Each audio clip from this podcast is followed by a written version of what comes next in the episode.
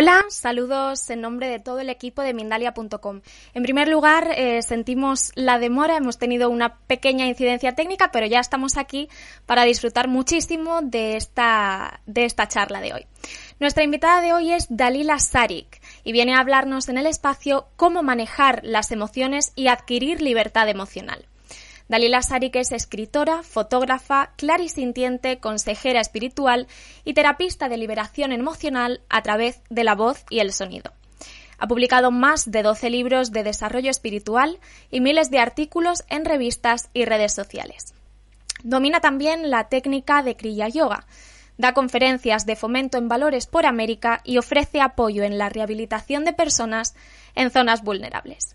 Y ahora sí vamos a dar paso a Dalila Sarik y la charla Cómo manejar las emociones y adquirir libertad emocional. Hola Dalila, ¿qué tal? ¿Cómo estás?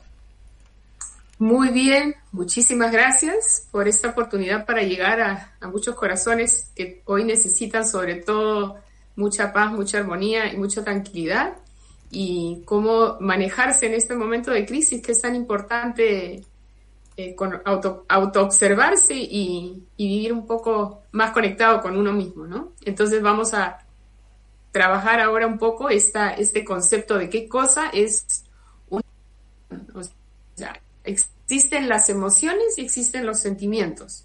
Uno percibe la realidad, la siente y luego hay una actitud o una reacción respecto a un estímulo, porque las, las emociones, perdón, eh, fungen eh, de, puede ser de catalizador o puede ser también de, de reactivo, ¿no? Digamos, estamos en una situación, amanecemos tranquilos, bien, contentos y salimos con nuestro automóvil y tenemos una cita a tal hora y estamos un poquito atrasados y además cuando encendemos el auto, el auto no arranca. Entonces ya comienza eh, la sensación de frustración, ¿no? Y a eso se le añade la premura de de resolver un, conflicto que se ha presentado de, de imprevisto. Entonces, todos los seres humanos, frente a una situación de frustración o a una amenaza, reaccionamos. Entonces, esto se da para cualquier tipo de emoción. Hoy en día sabemos y entendemos que existe un mapa de la conciencia que lo han hecho varios estudiosos y escritores, que viene desde la vergüenza hasta la iluminación. Entonces, conforme va aumentando nuestro nivel de conciencia, nosotros tenemos mayor capacidad para tener eh, mayor autodominio y no reaccionar de una manera impulsiva, eh, inconsciente respecto a algo que nos acontece. ¿Y para qué sirven las técnicas espirituales? Justamente cuando uno cultiva, una es para no dejarse avasallar por una emoción por una emoción negativa y tener autodominio. Eso es, eso es lo principal. Para eso se cultiva el espíritu, se cultiva eh, esa, el, digamos, el fruto de cultivar es la ecuanimidad. Y la ecuanimidad es el resultante de un camino de perseverancia y constancia durante mucho tiempo. Uno adquiere maestría del ser, adquiere libertad del ser y adquiere autodominio y autocontrol. El, el, el hombre que está eh, dominado por sus pasiones bajas, ¿qué va a suceder? Va a reaccionar con agresión, con violencia, con maltrato, porque ve al otro, ve a su prójimo como una amenaza. Y como lo ve como una amenaza, piensa que tiene que defenderse.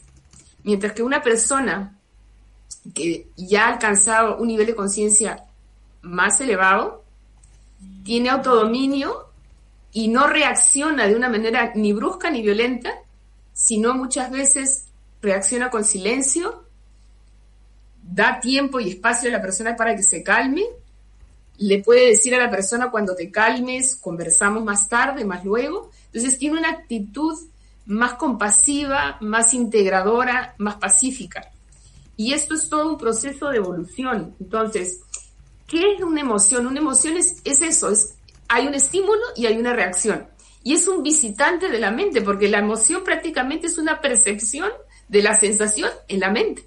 Entonces, la mente es la que está procesando y como no sabe cómo reaccionar, entonces, ¿qué hace? La mente comienza a ver al otro como una amenaza, a ver la situación como algo que lo va a frustrar y entonces ante lo cual tiene que defenderse y va a poner eh, barreras a lo que está sucediendo. Y una de las formas más eh, fáciles es considerar al otro un enemigo, considerar al otro eh, un agresor y nosotros nos quedamos en el rol de víctimas y nosotros cómo nos defendemos a través de la violencia, de la agresión, de la separación. Entonces, ¿qué es lo que tenemos que hacer? Ante todo, reconocernos y reconocer y cada vez descubrir eh, cómo es que, porque una persona que se, que se quiere autoconocer va a comenzar a edificarse a sí misma a través de la experiencia. Porque no es cuestión de, como, como los monitos, ¿no? Cierro los ojos, me tapo los oídos, me tapo la boca, me cierro y no me relaciono con el mundo. Y no es así, o sea, nosotros vivimos en un entorno que hoy en día es cada vez más violento, más agresivo, lleno de dificultades, hoy en día estamos en una crisis, estamos a nivel sobrevivencia muy duro para todos. Entonces, ¿qué es lo que hace el ser humano ante, ante una, en una situación de crisis o de caos? Se pone barreras, se defiende. Y, y, y se defiende porque solamente hay dos sentimientos, amor o miedo. Y en el amor uno está dueño de sí, hay confianza, hay acercamiento, no hay temor, eh, no hay desconfianza, hay la percepción del otro en su inocencia, a pesar de los defectos, a pesar de la agresión, lo acoge con amor, le tiene tolerancia, le tiene paciencia. Entonces, ¿qué es lo que tenemos que hacer? Al reconocer todas estas emociones negativas, o como decía Wayne Dyer, las zonas erróneas de nuestro cerebro viejo. ¿Y qué quiere decir? Que nosotros, a lo largo de toda una historia ya milenaria, hemos sido eh, condicionados por el sistema a pensar en negativo, a reaccionar con violencia, a defendernos. Y ese es un mecanismo de defensa que existe en el ego. Y, está bien, porque el ego de alguna manera existe para defender la vida. O sea, ese es su, principal propósito del ego, es la sobrevivencia. Pero nosotros ya estamos en un estadio evolutivo que deberíamos considerar que el ego está ahí, pero debemos, debemos abrazar ese ego y no permitir que ese falso yo se, se encarne en nosotros y se defienda. Porque si nosotros estamos con ese mecanismo de defensa ante cualquier reacción, no nos vamos a dejar ayudar. Entonces, los mecanismos de defensa son muchos. ¿Cuáles son los mecanismos de defensa? Todo lo que nos hace evadir nuestro ser, evadir el dolor, evadir nuestra responsabilidad. ¿Y cuáles son las evasiones? Todo lo que nos ofrece lo mundano. Drogas, alcohol, tabaquismo, promiscuidad sexual, distracciones vanas en la televisión, estar expuestos a la violencia, a las películas violentas, a los juegos violentos en los niños. Entonces, todo eso que hace nos distrae de nosotros y nos hipnotiza además, nos hipnotiza y nos distrae de una relación que cada uno debería encontrar consigo mismo. Y cuando eso se da, ya uno deja de tener contacto con su ser esencial y se vuelve un títere del sistema. Y el sistema, a través de la educación, de las instituciones, de las falsas creencias, de los miedos, ¿qué hace?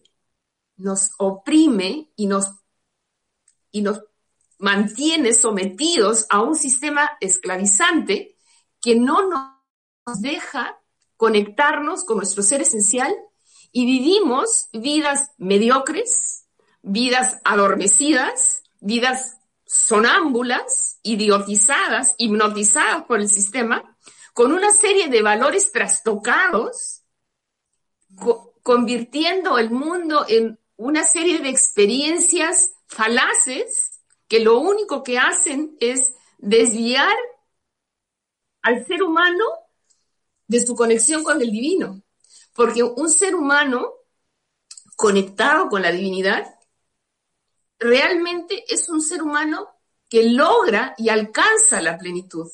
Y el ser humano ha nacido para ser grande, porque el ser humano es un ser creativo, un ser que ha nacido para encarnar la divinidad a través de todos esos atributos y dones que llegan de lo alto y expresarse de una manera placentera, plena, que va a irradiar a los demás y va a entregar esos dones a la humanidad para sentirse todo lo grande que ya es, porque las almas, todas las almas, son eternas, son grandes, son inmensurables en su potencial de creatividad, porque es la creatividad del mismo creador que está experimentando a través de nosotros esta humanidad y estamos atrayendo de mundos invisibles talentos que vamos a brindarlos a través de cultivarlos, porque tenemos que cultivarlos, tenemos que descubrirlos primero que nada y luego entregarlos. Entonces, ¿qué pasa? Cuando nosotros nos quedamos en los niveles de conciencia del hombre inferior, tenemos todas esas sensaciones desagradables, conflictivas, que además nos causan frustración porque estamos totalmente esclavizados por ese falso yo que le conviene al sistema para tenernos sometidos a un abuso, porque es un abuso de nuestra humanidad al servicio de una élite perversa, que lo único que hace es aprovecharse de esta somnolencia, de todas estas em, emociones negativas y alimentar al gran arcón, que es una energía densa que se alimenta del dolor, del sufrimiento, de la frustración, de la vergüenza, de la culpa, de la iniquidad, de, todo lo que es en contra de la vida. Ahora, para que tengan una idea de cómo es que se plantea este mapa de la conciencia, Comenzamos con la vergüenza, luego sigue la culpa, luego sigue la apatía, luego sigue el sufrimiento, el temor, el deseo, la ira, seguido el orgullo, la entereza, la neutralidad, la voluntad, la aceptación, la razón, el amor, la alegría, la paz y la iluminación. Y todo este proceso lo vivimos todas las almas. Todas las almas vivimos este proceso.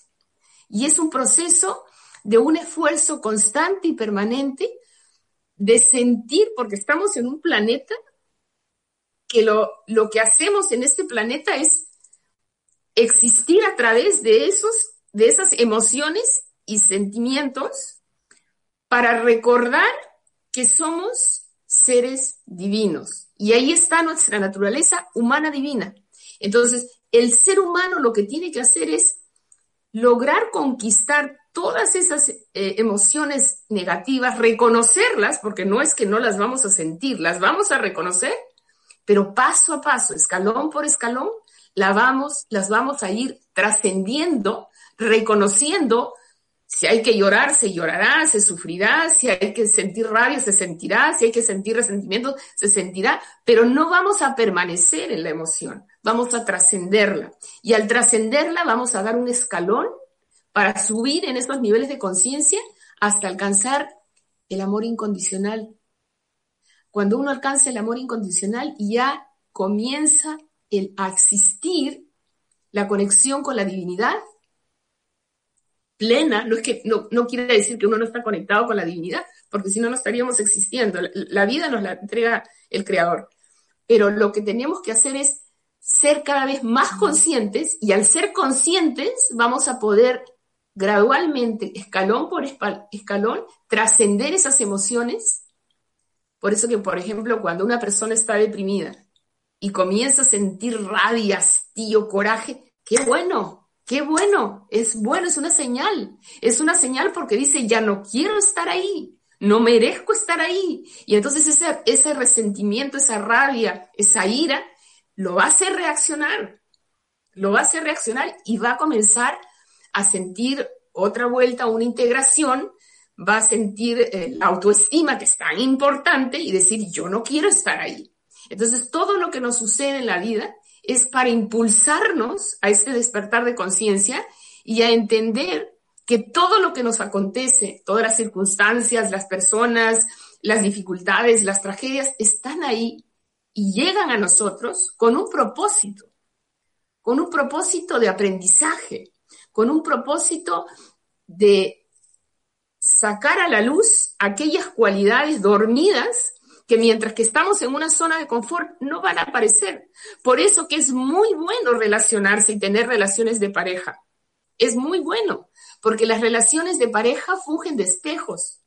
Y a través de, estas, de estos errores en, en, estas uniones, porque yo siempre digo, los enamoramientos son estados de gracia y llegan a la vida con un propósito. El propósito es fungir de espejo para aquellas partes que no queremos o no las aceptamos ver cuando estamos solos, porque cuando estamos solos nadie nos exige nada. Somos dueños de, cuando nos levantamos, cuando nos acostamos, si queremos tener más o menos dinero, trabajamos o no trabajamos.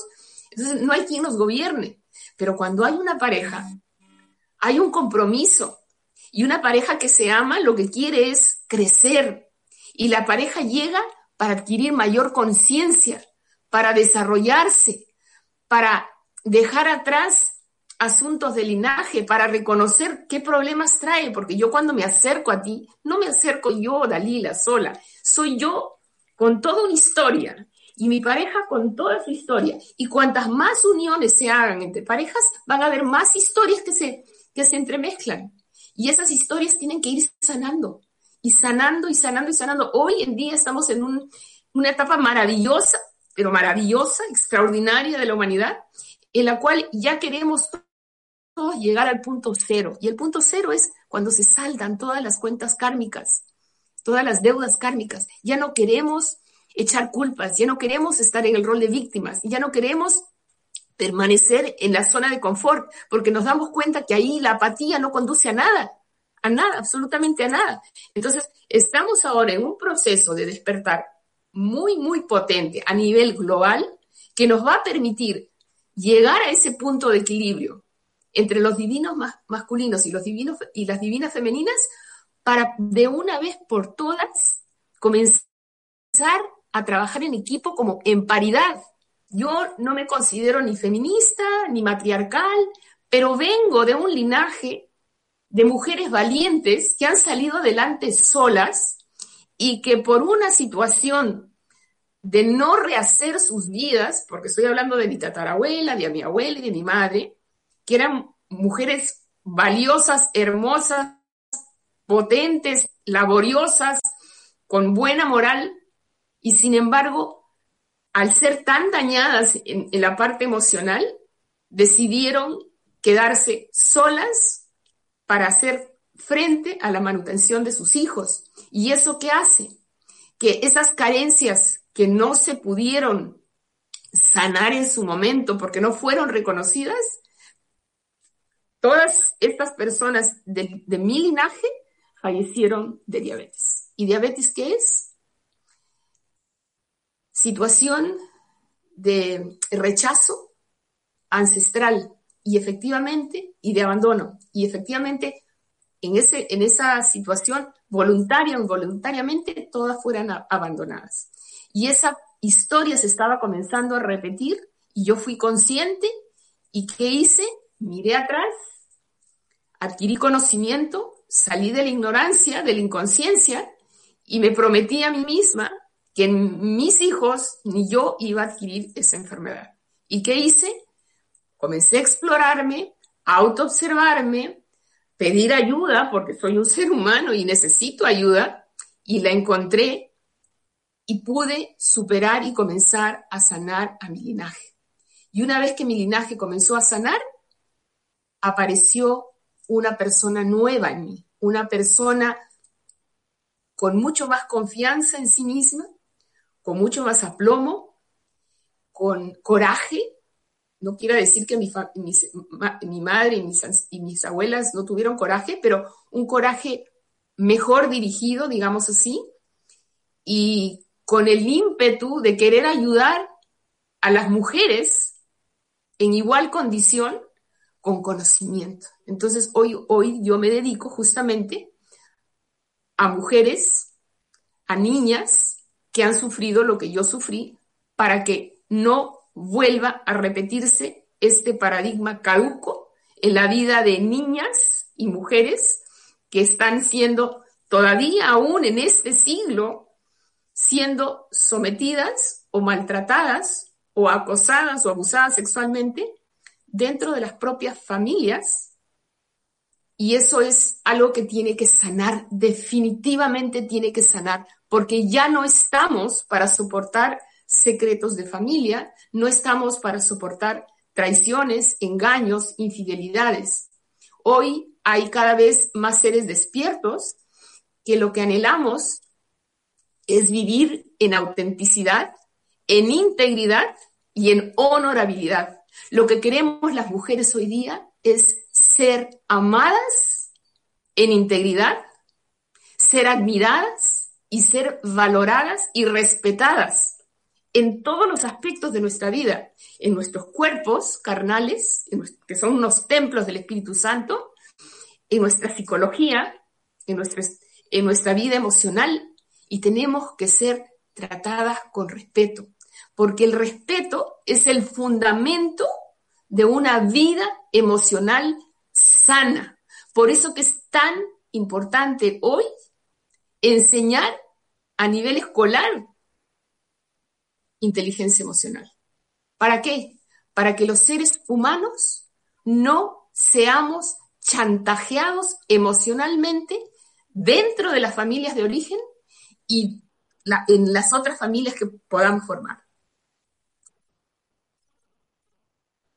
Y entonces es muy importante entender para qué llegan las emociones a nuestras vidas, las percepciones que tenemos de esas emociones y cómo podemos trascenderlas, auto reconociéndonos y también mirando hacia atrás cuál fue la conducta y la reacción de nuestro linaje, tanto de nuestros padres si somos hombres, porque los referentes van a ser del mismo sexo, y cómo fue tratada la madre.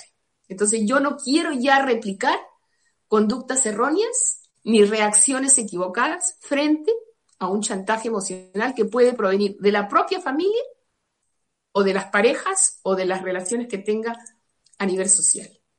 Yo les dejo estas ideas para que las interioricen y cuando quieran explorar mucho más, yo prontamente voy a seguir paso a paso enseñando a las personas a través de técnicas de liberación emocional y de terapias de voz y sonido que me ayudan a descubrir el origen real de los bloqueos que existen para que puedan formarse parejas sanas, familias sanas y se pueda vivir amando en libertad y con confianza, que es la forma más hermosa de vivir. Y yo lo he logrado y por eso quiero compartir con ustedes esta experiencia. Espero que les pues, ayude. Uy, discúlpame, no, te este vuelvo a poner en un segundito si querías decir algo. Eh, no, no, estoy, estoy ya queriendo transmitir esto con mucho amor y acompañarlos en sus procesos porque es mi experiencia y cada uno tiene todo el derecho de elegir cómo, con quién y cómo experimentar su vida. Lo mío es una experiencia y es un, desnudar el alma para ayudarlos en este proceso de reconocerse.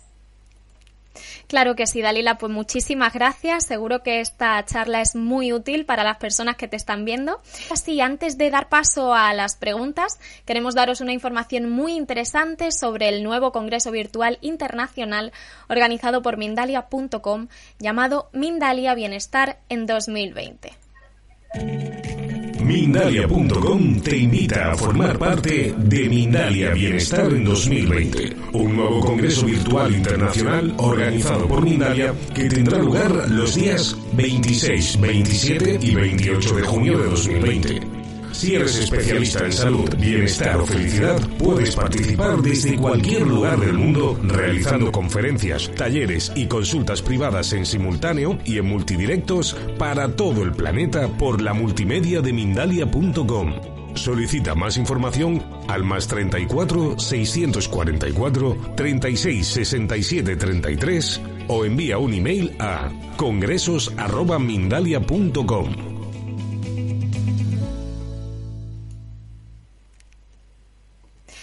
Pues ahora sí damos paso a la ronda de preguntas y de respuestas.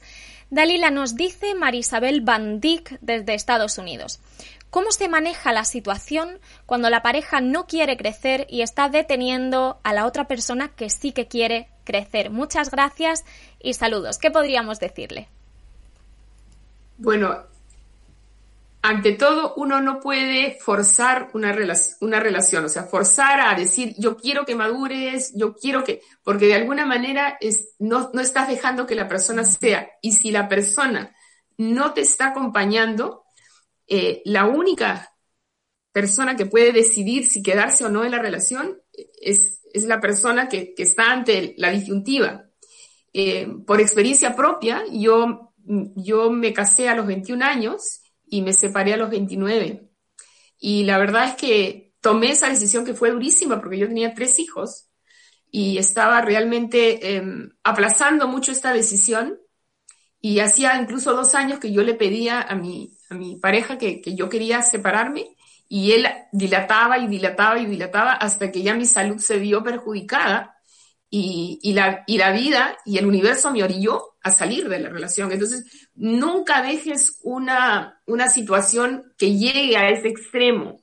Hazlo cuando todavía uno puede salir sanamente de la relación y se da cuenta que la otra persona no te está acompañando. ¿Qué sucede cuando uno es joven? Cuando uno es joven, usualmente se enamoran dos cuerpos y se enamoran dos cuerpos porque no conocemos, ni siquiera nos reconocemos, ni siquiera sabemos para qué somos buenos, quiénes somos, qué nos, qué nos depara el destino, la vida, qué es lo que queremos, qué es lo que hacemos, pero interiormente, ¿no? No lo que nos dijo papá, no lo que nos dijo mamá, no lo que nos dijo la sociedad, no lo que nos dijo los exámenes de aptitudes.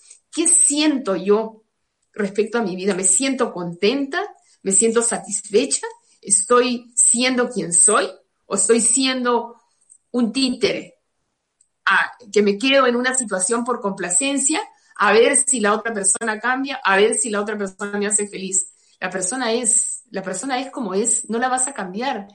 Quien se tiene que edificar eres tú. Lo que sí sucede, y por experiencia propia te lo digo, cuando uno hace un trabajo interior, a veces la otra persona en reacción comienza a crecer pero el trabajo interior lo tienes que hacer tú y tienes que estar dispuesta a hacer ese trabajo interior para desde el interior tú influenciar a tu pareja, porque ahí las energías están unidas, y tratar de transmutar esa energía. Y como hay formas y métodos, ¿no? Yo, por ejemplo, decía cuando tenía una persona conflictiva en, mi propia familia, yo siempre levantaba en las mañanas y decía, fulanito de tal es un ser maravilloso. Yo veo la luz en él. Este ser es maravilloso. Yo solo veo la luz me olvido de sus defectos. Entonces hay muchas terapias y muchos decretos que se hacen, pero si la persona insiste en quedarse en una situación que realmente no te acompaña, ya es una lección propia. Genial, pues vamos con la siguiente. Nos dice desde YouTube María, que vive en Uruguay, me pasa que me da miedo mostrarme como soy. Tengo miedo al rechazo o a quedar como una tonta. Sin embargo, en mi compañero de vida veo todo lo contrario y lo admiro. ¿Cómo se interpreta esto, Dalila?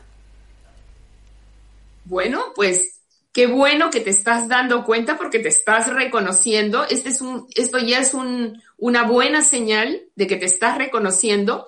Y quizás tú de niña, porque tú lo que tienes que, lo que te recomiendo es que vayas a alguna terapia para sanar tu niña interior, porque tú estás yendo a la relación desde una carencia, porque tú la ves a él como superior. Entonces, toda relación, para que funcione, tiene que ser en paridad.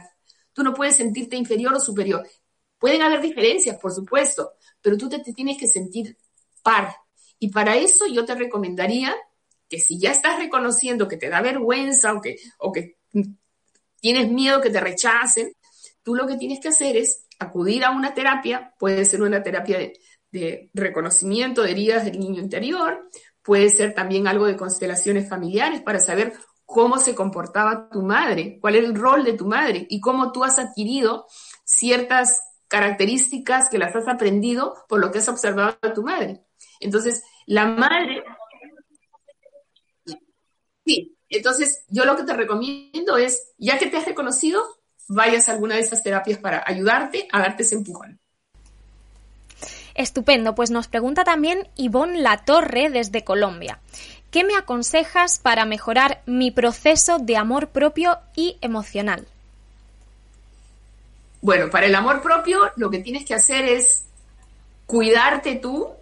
Si estás en una relación o has estado en una relación, darte un espacio, tiempo para sanarte, para no caer en, en volver a encontrar una relación fallida y tú dedicarte a ti misma, dedicarte a cuidarte físicamente, a cuidarte emocionalmente, a cuidarte psíquicamente, a cuidarte espiritualmente, encontrar técnicas de desarrollo personal, a ir a talleres también.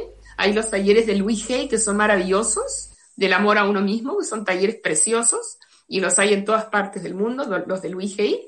Yo, yo incluso cuando comencé este proceso también los tuve porque yo también tuve que aprender a quererme a mí misma. Yo me estaba desvalorizando, yo perdí mi identidad en, mi primer eh, encuentro de matrimonio y, me dejé un buen tiempo antes de volver a, encontrar una pareja que sí me amó y que sí me respetó. Entonces yo lo que te, te recomiendo es que busques alguna de estos grupos donde te escuchen, te acojan y te orienten hacia el amor a ti mismo. Pues desde YouTube también nos pregunta Susana Cáceres. Dice así, Dalila, ¿Qué significa que desde pequeña yo tengo problemas en la espalda, dolor, etnia, escoliosis? ¿Qué me querrá decir eso?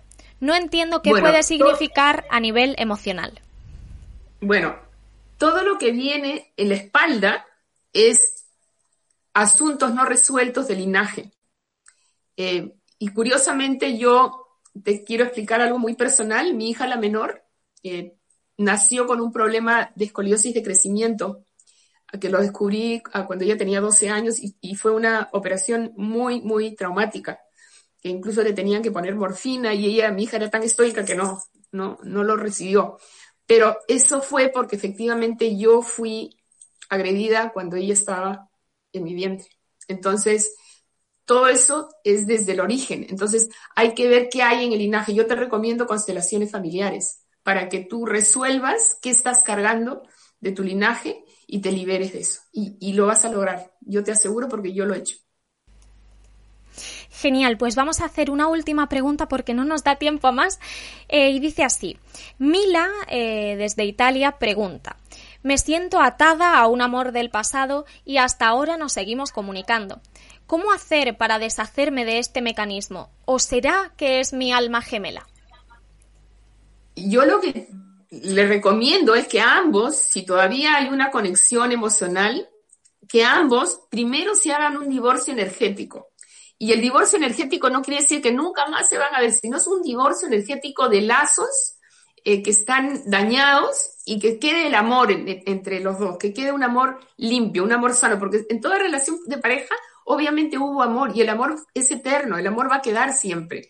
Lo que pasa es que tiene que quedar un amor limpio, sano, el respeto al alma, el respeto a la vida y la honra a la divinidad en el otro. Entonces, lo que les recomiendo es que hagan un divorcio energético, hay muchas terapias y muchas personas que lo hacen, y luego se den el espacio para sanarse cada uno sin conectarse, porque ahí lo único que están haciendo es, como le llaman, parasitarse, o sea, es, como estar eh, unidos, pero, pero no juntos y revueltos. No, lo que tienen que hacer es separarse, limpiarse, y si, y si el uno es para el otro, se van a reunir en otro nivel de conciencia, sanos, ya sanando cada uno sus procesos.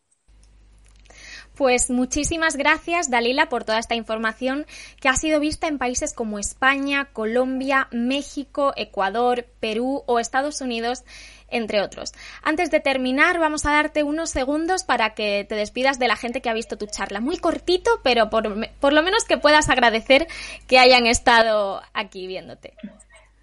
Muchísimas gracias por escucharme y ya saben, yo siempre estoy al servicio puedo apoyarlos en sus procesos. Tengo más de 30 años en, esta actividad y yo trabajo em, desbloqueando todo lo que es eh, la parte eh, de dolores en el inconsciente y que se traen de, en la memoria celular.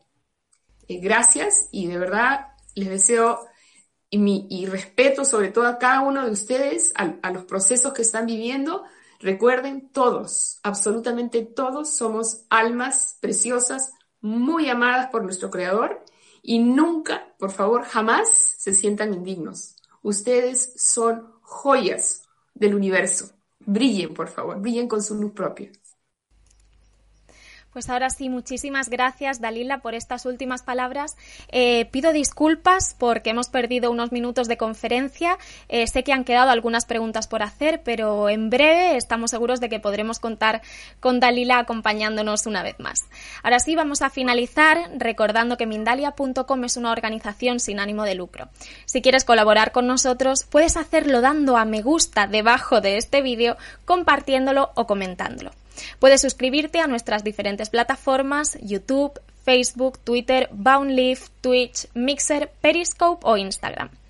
También podrás disfrutar de esta conferencia en diferido a través de nuestra emisora Mindalia Radio Voz 24 horas de información consciente o en www.mindaliaradio.com. Si quieres, puedes hacer una donación mediante nuestra cuenta de PayPal que encontrarás en nuestra página web www.mindalia.com. Y ahora sí, muchísimas eh, gracias y hasta la próxima conexión con Mindalia en directo. Hasta luego.